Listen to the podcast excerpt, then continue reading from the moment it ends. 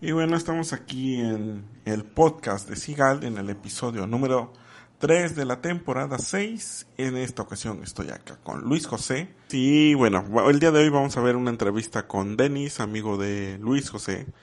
Y también vamos a tener a unas entrevistas con unos jóvenes para ver qué opinan de la inteligencia artificial. Y vamos a hablar de lo nuevo que hay en la cartelera que es Ant-Man and Ways and the Quantum Mania. Entonces, no olviden sincronizarnos. Estamos en el podcast de Apple Podcast, Google Podcast, Amazon Podcast, Himalaya, etcétera. Y bueno, comenzamos.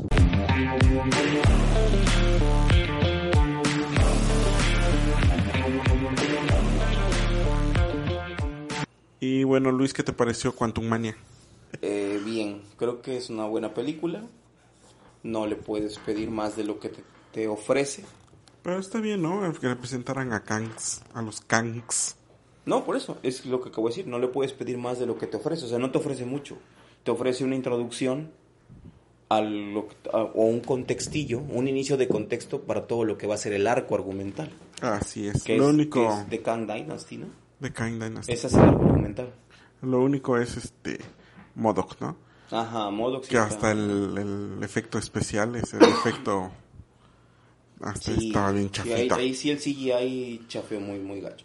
Y no solo el CGI, el, el arte conceptual, o sea, el diseño Así que es. los artistas proyectaron para que de ahí se basaran los, los que digitalmente lo van a modelar, está feón. ¿no? Está feo. Y aparte Modoc no es tan básico. Si es un villano. Villano. Sí, aquí pues fue como la piñata de, de todos, ¿no? Para que todos le pegaran y lo, nada lo pelucearan. Más le dice, güey, le dice el Casey, ya, madura. Oh, sí, maduraré. Sí. Y soy bueno ahora. No. Cuando Modoc está considerado dentro de los villanos más representativos de Marvel. ¿no? En ¿Y la qué- plantilla de villanos está. De los malos, malos, malotes. Este, ¿y qué te pareció las escenas post créditos? Buenas, están bien. Creo que las dos están, están padres.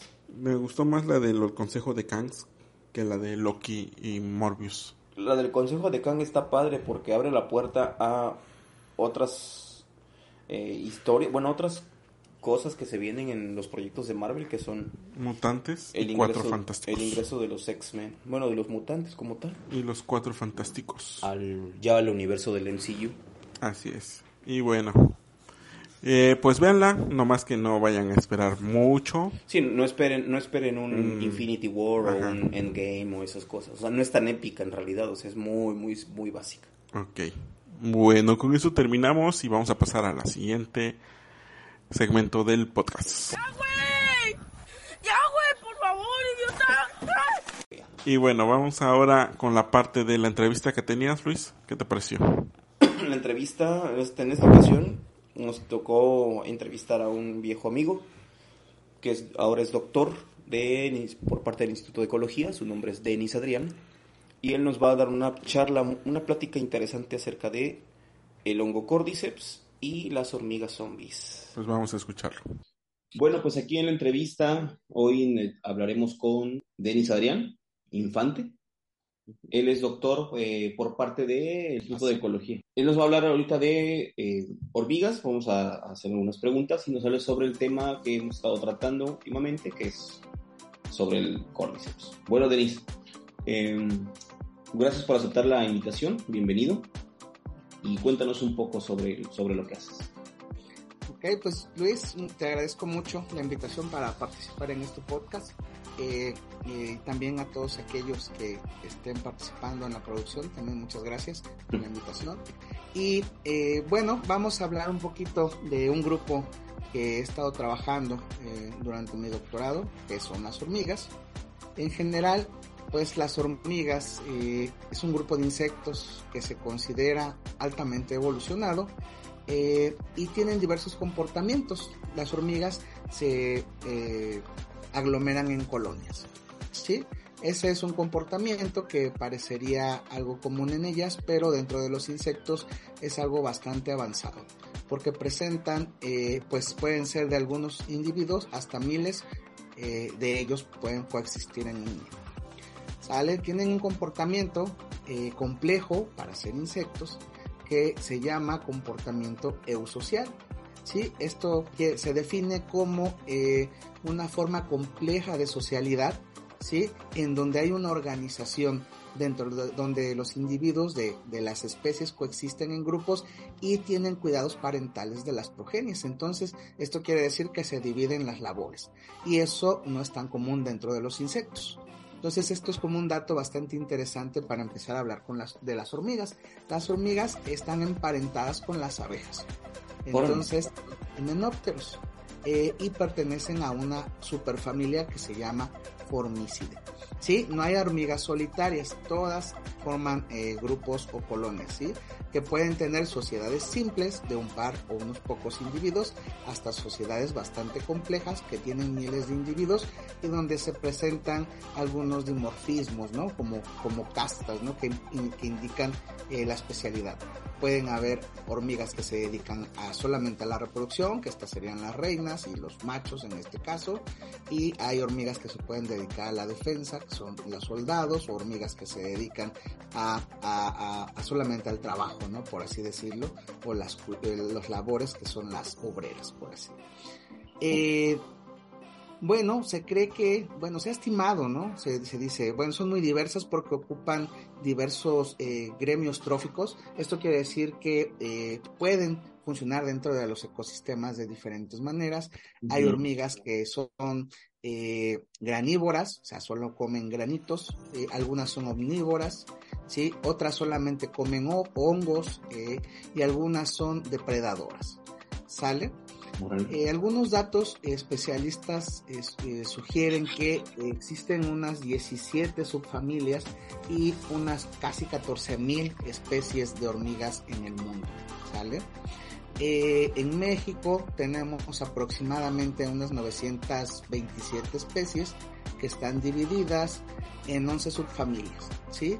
y los estados eh, dentro de la República Mexicana que presentan la mayor diversidad de hormigas son los estados de Chiapas, Veracruz, eh, y, pero realmente están pocos, poco estudiados los estados ¿no? en cuanto a la diversidad. ¿Sí?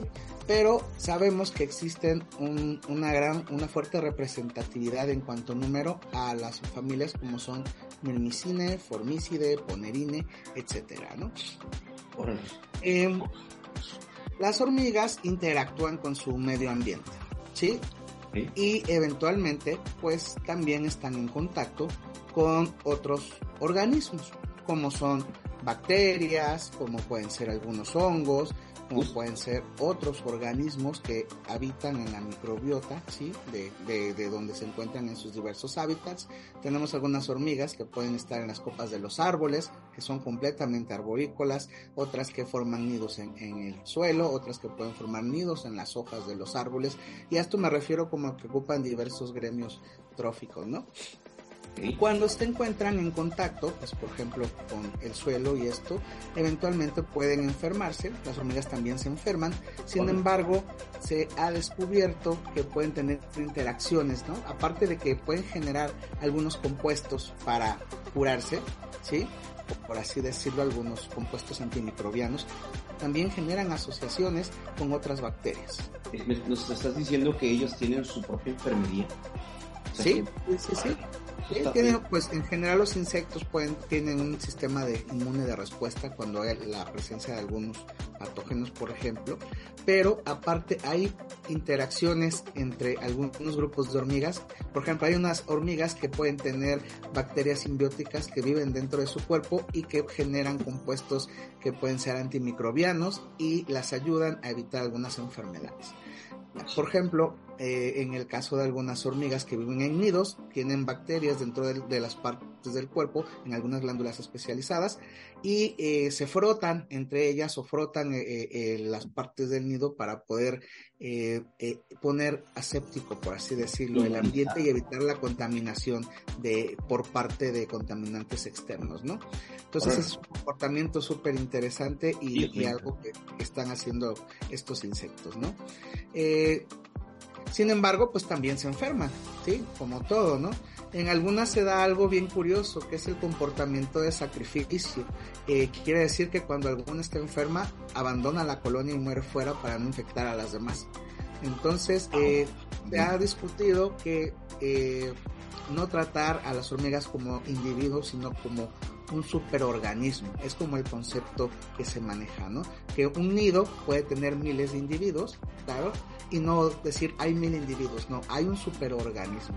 Claro, ese es un concepto que se, que se tiene ahorita sobre, por ejemplo, sobre cómo manejar este concepto de las hormigas.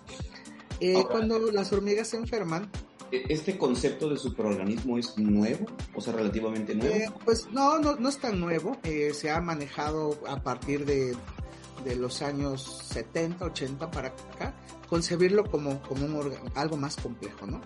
Sí, no, no tan reduccionista. Sería un poco similar a lo que pasa con los corales, ¿no? Que el coral es un, grupo, una agrupación de pólipos. Así es. Cada uno es un individuo por sí mismo, pero juntos forman lo que es todo el coral, ¿no? Exactamente. Sí, el concepto es algo, algo parecido, bastante similar en cuanto a la perspectiva. Bueno, Denis, y ya que tocaste el tema sobre que los, las hormigas también se enferman, ¿qué nos puedes decir o de lo que has estudiado sobre hongos? Ahorita que el tema está muy de moda, estamos hablando un poco de hongos, y en la plática previa a la entrevista, eh, estábamos platicando sobre Cordyceps y esto que se está poniendo muy de moda, ¿no? Entonces, un poquito sobre qué, qué, has, qué acercamiento has tenido tú sobre, sobre esta, esta línea. Ok, bueno, de, yo he trabajado muchos años con la parte de algo que se llama control biológico y en el control biológico se utilizan organismos para, eh, pues, pues de, atacar otros organismos, ¿no? Es una forma como natural de encontrar un organismo antagónico que pueda atacar esto. Pueden ser, por ejemplo, algunos eh, eh, a nivel de insectos, principalmente. Yo, soy entomólogo, entonces he trabajado con interacciones entre algunos patógenos y, y este y algunos insectos de importancia económica. Entonces pueden ser virus, pueden ser bacterias, pueden ser hongos y se pueden utilizar como herramientas ecoamigables para desarrollar formulados de algo que se conocen como biopesticidas y que pueden ser eh, útiles para el manejo de algunas plagas y con eso disminuir el efecto de algunos eh, eh, insecticidas sintéticos que son altamente contaminantes y que tienen una gran como se dice, problemática de uso exagerado, ¿no? Entonces es como lo que me he estado desarrollando los últimos años de, mi carrera. Y dentro de esos, pues se encuentran los entomopatógenos. Entomopatógenos pueden ser bacterias, pueden ser virus, pueden ser hongos o pueden ser metabolitos derivados de ellos. ¿Sale?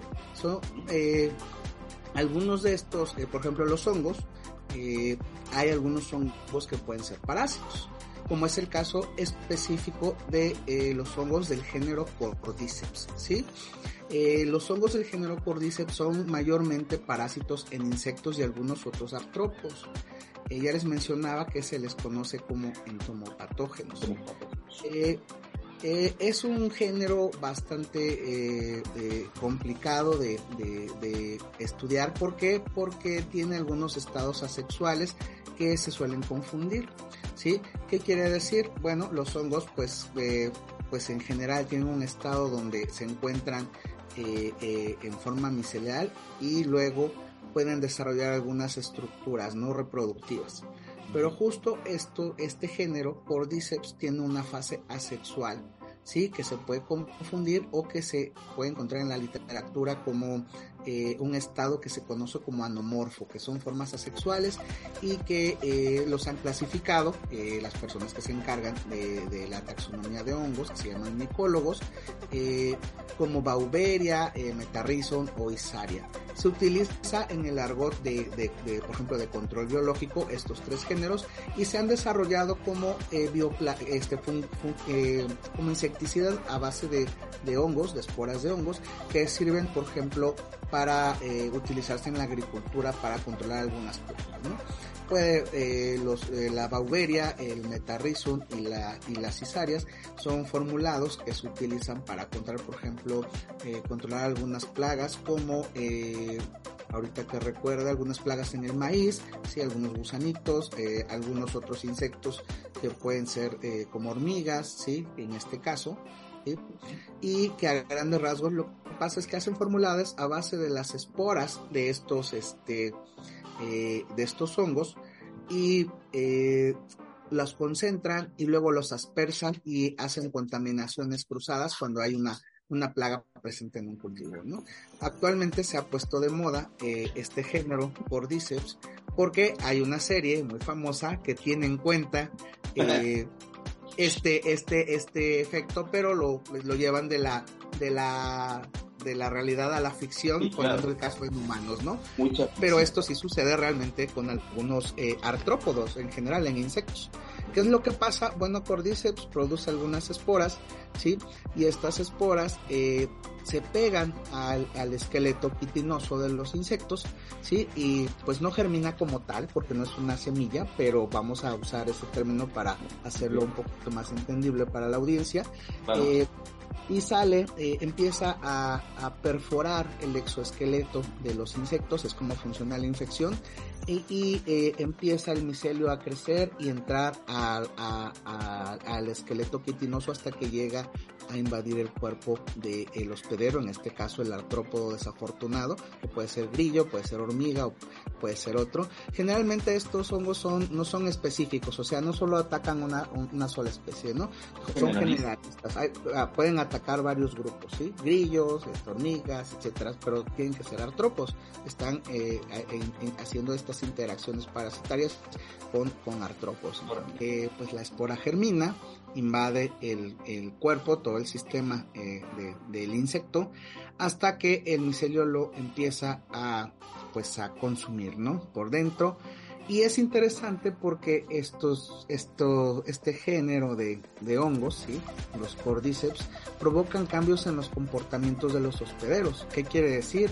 Eh, hay cambios eh, eh, como que se apoderan de cierta manera, poniéndolo en este contexto, de el comportamiento de su hospedero y provocan cambios como evitar que coman cierto tipo de cosas, eh, por ejemplo, que vayan a partes altas a donde el insecto eh, tiende a colgar hacia abajo y justo cuando este comportamiento se da y el insecto ya muere, eh, el cordyceps empieza a desarrollar las estructuras sexuales reproductivas.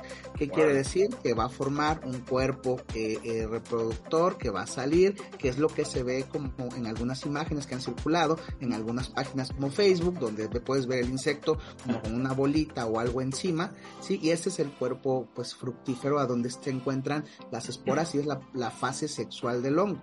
Entonces, justo eh, cambian el comportamiento para como una estrategia para poder dis- diseminarse y dispersarse. ¿Sí? Cuando el insecto queda colgando y el cuerpo fructífero se ha desarrollado y las esporas ya están maduras, pues entonces se dispersan con el viento. Y eventualmente pues están cerca de otros insectos y contaminan otros insectos y así es como se da el ciclo parasitario. Ok. Ahora, si esto, si este grillito o esta hormiga la, la depreda otro animal, eh, ¿esa contaminación de cortes pasa al, al otro individuo? ¿O queda nada Pues, más? eh, pues, pues principalmente lo que tiene que pasar es que la, es- la espora se pegue al cuerpo del individuo. ¿sí? Entonces, eh, también podría haber contaminación cruzada, ¿no? Como en todas las enfermedades. Algo enfermo llega a un algo donde están sanos y pues puede infectar a otras cosas, ¿no? Pero principalmente se da por, porque la espora se pegue sobre el cuerpo del individuo, que es como lo necesario y por eso eh, es una estrategia evolutiva de este grupo de hongos atacar de esa manera, ¿no? Entonces producen en general bastantes esporas, millones de esporas, para poder maximizar eh, la posibilidad de caer cerca de otro insecto y contaminarlo o infectarlo, ¿no? Órale, pues está súper interesante. Y una, una pregunta, ¿existen este, cordyceps aquí en, en México, en el país? Sí, eh, en general eh, este, estos hongos eh, son de zonas tropicales, ¿sí? Entonces es, es una, hay, hay en varias partes del mundo, ¿no? Por ejemplo, hay unos datos interesantes. Estos hongos no nada más se utilizan como como para la parte de, desarrollar formulados, todo esto para el control biológico. Eh, algunas personas, por ejemplo en Asia, eh, utilizaban algunas especies de cordyceps como, eh, como medicina tradicional. ¿sí? ¿Por qué? Porque se han encontrado, por ejemplo, que existen sustancias bioquímicas que tienen propiedades biológicas y farmacológicas dentro de estos géneros. ¿sí? Por ejemplo, tenemos eh, algunos eh, cordyceps que pueden tener eh, algunos metabolitos secundarios como son que puedes extraer fármacos como la ciclosporina, ¿sí? que a partir de ellos se generó un medicamento que se utiliza en el trasplante de órganos. Ah, ¿Esto por qué? Porque tiene un efecto inmunosupresor, entonces baja el sistema nervioso y esto evita que haya problemas por, pues, a la hora de hacer los trasplantes y la y la y, que el sistema inmunológico un órgano recién trasplantado como como dañino, ¿no? Y el trasplante no sea eficiente, ¿no? Incluso se decía que eh, eh, eh, los chinos conocían mucho sobre, sobre esta parte del uso tradicional de, de, estos hongos y que ellos lo consumían, ¿no? Y que solo las clases altas de China y los emperadores podían consumir este hongo porque buscaban curar algunas enfermedades, ¿no? Entonces hay bastantes cosas interesantes asociadas a este tipo de, de mm. hongos y que son de, de mucho interés, ¿no? Sí, no, claro. Es, fíjate, ese, dato está, está bien padre, está bien interesante. Que se ocupa para los trasplantes, o sea, que han desarrollado este, medicamentos para muy específicos para esas cosas, está súper interesante. O sea, no nada más, y eso es, justo la, como el interés de, tener esta charla contigo, de que no se, no se quede la comunidad nada más con la, pura visión, ¿no? Lo que, lo que ven en redes, ¿no? Ni siquiera lo que ven en el programa, que eso es, enteramente es ficción sino un poquito, meter, un poquito poner las piezas, ¿no? Del rompecabezas bien puestas para que no haya, no estén por ahí creyendo datos que de repente, pues a veces es información un poco, un poco aderezada, ¿no?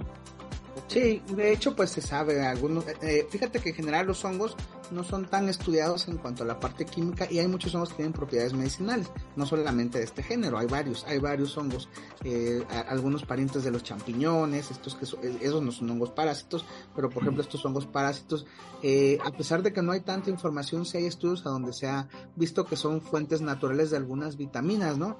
Que pueden ser fuentes naturales de vitaminas como la B2, la B1 eh, eh, y algunos elementos de importantes, ¿no? Como son eh, macroelementos como zinc, potasio, magnesio, fósforo, cromo y también pues los hongos en general son ricos en aminoácidos. Entonces hay varias cosas ahí que todavía hay mucho por estudiar y que se pueden se puede aprender de, de estas interacciones con, con estos organismos que se encuentran en la naturaleza, ¿no?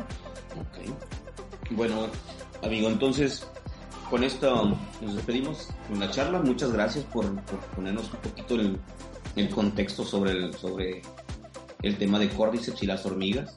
Está bastante bien. Y pues agradecerte el tiempo y que nos hayas dado esta, esta plática para el podcast. Muchísimas gracias, fue un placer y para lo que se ofrezca aquí estamos a la orden. Ok, bueno. Seguimos entonces con la siguiente. No, no hagas esto. Esto es muy pegriloso, muy pegriloso.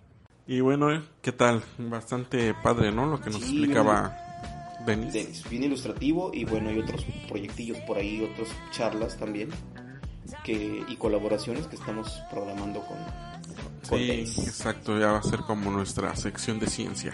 Sección de nuestra cápsula de ciencia. Exacto. Hablando de ciencia con S de bueno. Y hablando de ciencia, ¿tú qué esperarías? ¿Tú qué harías que un vehículo operado remotamente se deje de funcionar y se ofrece en un pueblito donde, donde solo hay 7, 8 casas?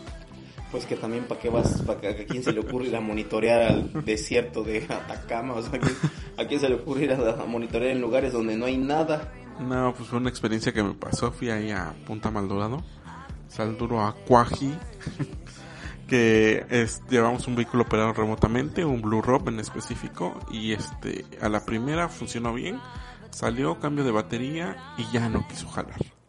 Y eso nos hizo el primer día.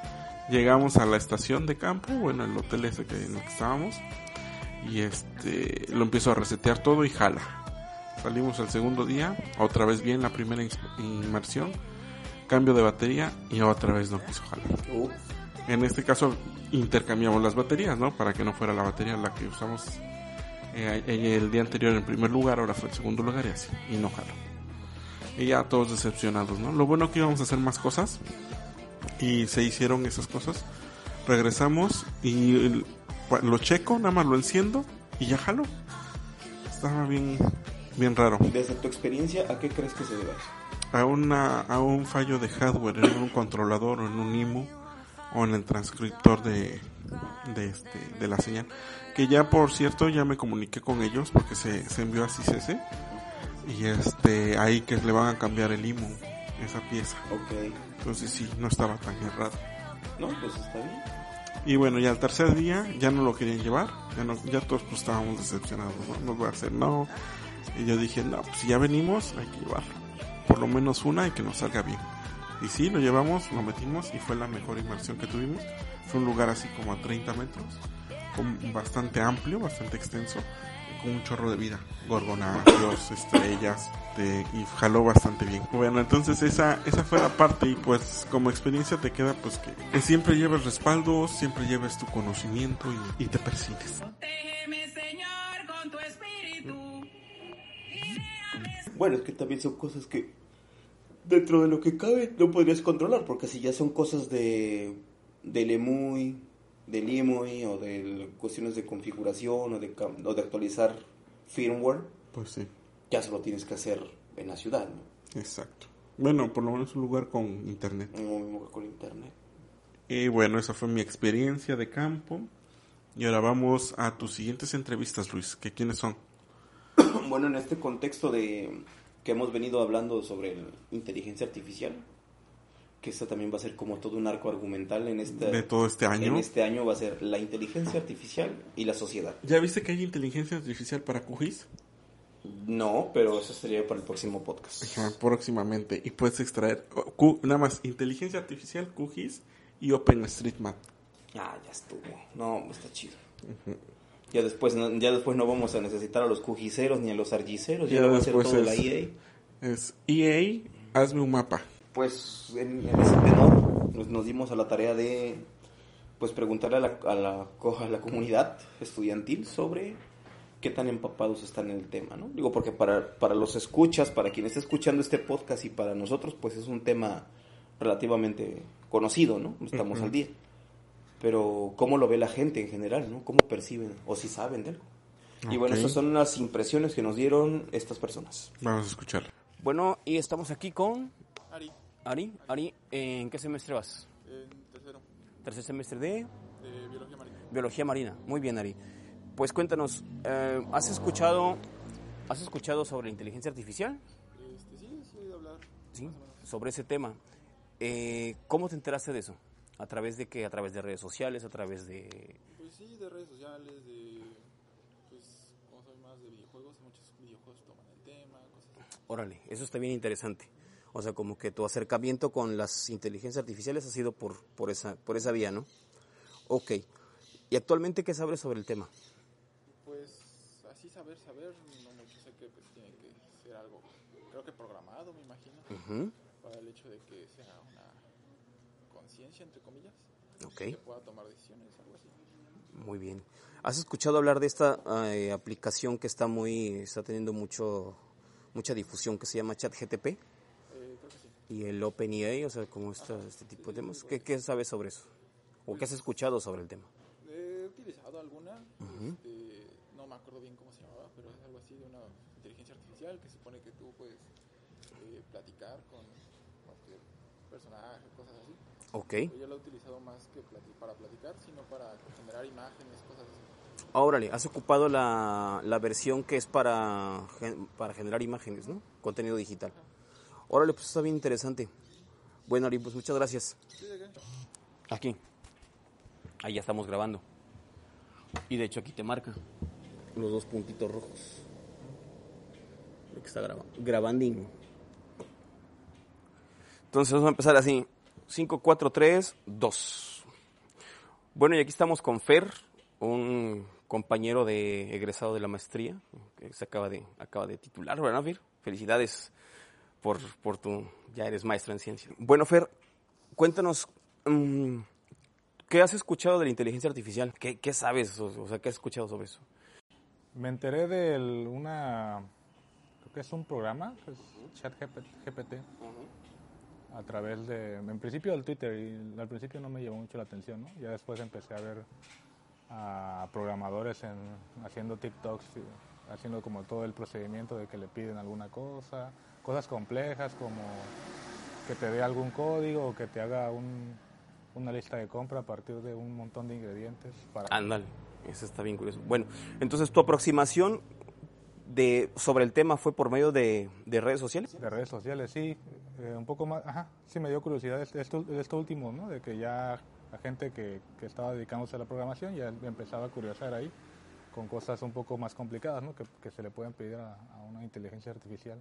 Ahora, en tu experiencia de ya de usuario, ¿cómo fue cómo fue tu- la experiencia de, de ocupar el, el programa, ¿no? El chat GPT. ¿Se te hizo raro? ¿Se te hizo un ligerón? Muy sencilla, solo tuve que registrarme, asociar, este, configurar mi correo y ya vas y le preguntas alguna cosa y sí, funciona. Yo le pedí un, un código de, de R, que es un, un programa para, para hacer este, sirve mucho para hacer gráficas. Para genética, ¿no le pediste algo? Pues sí, le pedí un, un código de genética justamente, que normalmente hubiese tenido que, que buscar en Google, estar ahí entre foros, ¿no? páginas así. Y no, este, esta inteligencia artificial fue súper rápida. Ahora, de acuerdo con esa respuesta que tuviste, ¿cómo ves el, el potencial de, de esta pues estas herramientas que se van a volver de ahora en adelante, güey? Esto ya va a ser una herramienta. Creo que sí, van a ser herramientas básicas, ¿no? Para agilizar cosas que, que, toman tiempo, cosas que son cosas de ordenar, ¿no? Tal vez. Sí, tal vez este, sí, requieren como la supervisión del, usuario final, al, al- al final de cuentas, pero están, están bastante... Está, sí, ¿no? Sí, de repente como que saca de onda. Bueno, Fer, pues muchas gracias. Esto fue todo en la entrevista que hicimos aquí a Fer. Y bueno, ¿qué tal que te pareció a Fer y a Ari? Muy bien, pues eh, para ser dos personas que están en rangos de edad ya... Digo, están, están en, en la escala de los 20, ¿no? Pero pues, sí, familiarizados ambos con el tema de inteligencia. Pues sí, es que no les queda de otra. Y entre más jóvenes, o sea, si nos cargáramos hacia los 19, 10, 15 y eso, muy probablemente ya estén empapadillos, ¿no? Ojalá, ojalá así sea. Dios, Dios te escuche. Han de esestar ocupando, no el de chat, pero sí el de imágenes. El que sea, pero mientras lo ocupen, está O bien. Memes GTP o algo así. una, Estaría inteligencia, una inteligencia artificial que haga memes. Esa estaría, la rompes. La Universidad GTP. la rompes recio. Bueno, pues eso sería todo en el episodio de hoy de este podcast, por tercera vez grabado. Del multiverso número 3. Y nos estamos viendo en el siguiente podcast. Nos vemos. Gracias, Luis. Saludos.